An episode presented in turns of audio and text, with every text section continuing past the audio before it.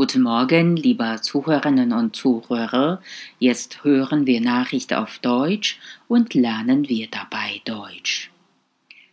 Weltbank hilft Argentinien mit Krediten. Die Weltbank hat Argentinien zwei Hilfskredite im gesamten Volumen von 950 Millionen Dollar bewilligt.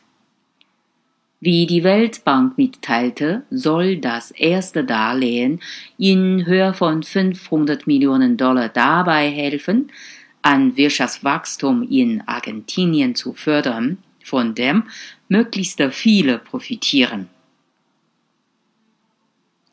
Weitere 450 Millionen Dollar fließen in ein Projekt zum Schutz von Kindern und Jugendlichen. Damit sollen 250.000 Kinder in Argentinien erreicht werden, die bisher von staatlichen Hilfen ausgeschlossen sind. Der Internationale Währungsfonds hat Argentinien einem Kredit in Höhe von 56 Milliarden Dollar zur Stabilisierung der Wirtschaft zugestimmt. Argentinien ist in einer tiefen Wirtschaftskrise und auf Hilfe von außen angewiesen.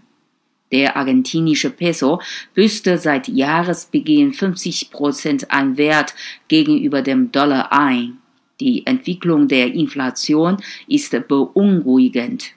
Im Juli betrug sie fast 20 Prozent, bis zum Jahresende könnten es 40 Prozent sein. Der Internationale Währungsfonds rechnet damit, dass die Wirtschaft dieses Jahres um 2,6 Prozent schrumpft. Mehr als 27 Prozent der Bevölkerung leben nach amtlichen Eingaben unter der Armutsgrenze.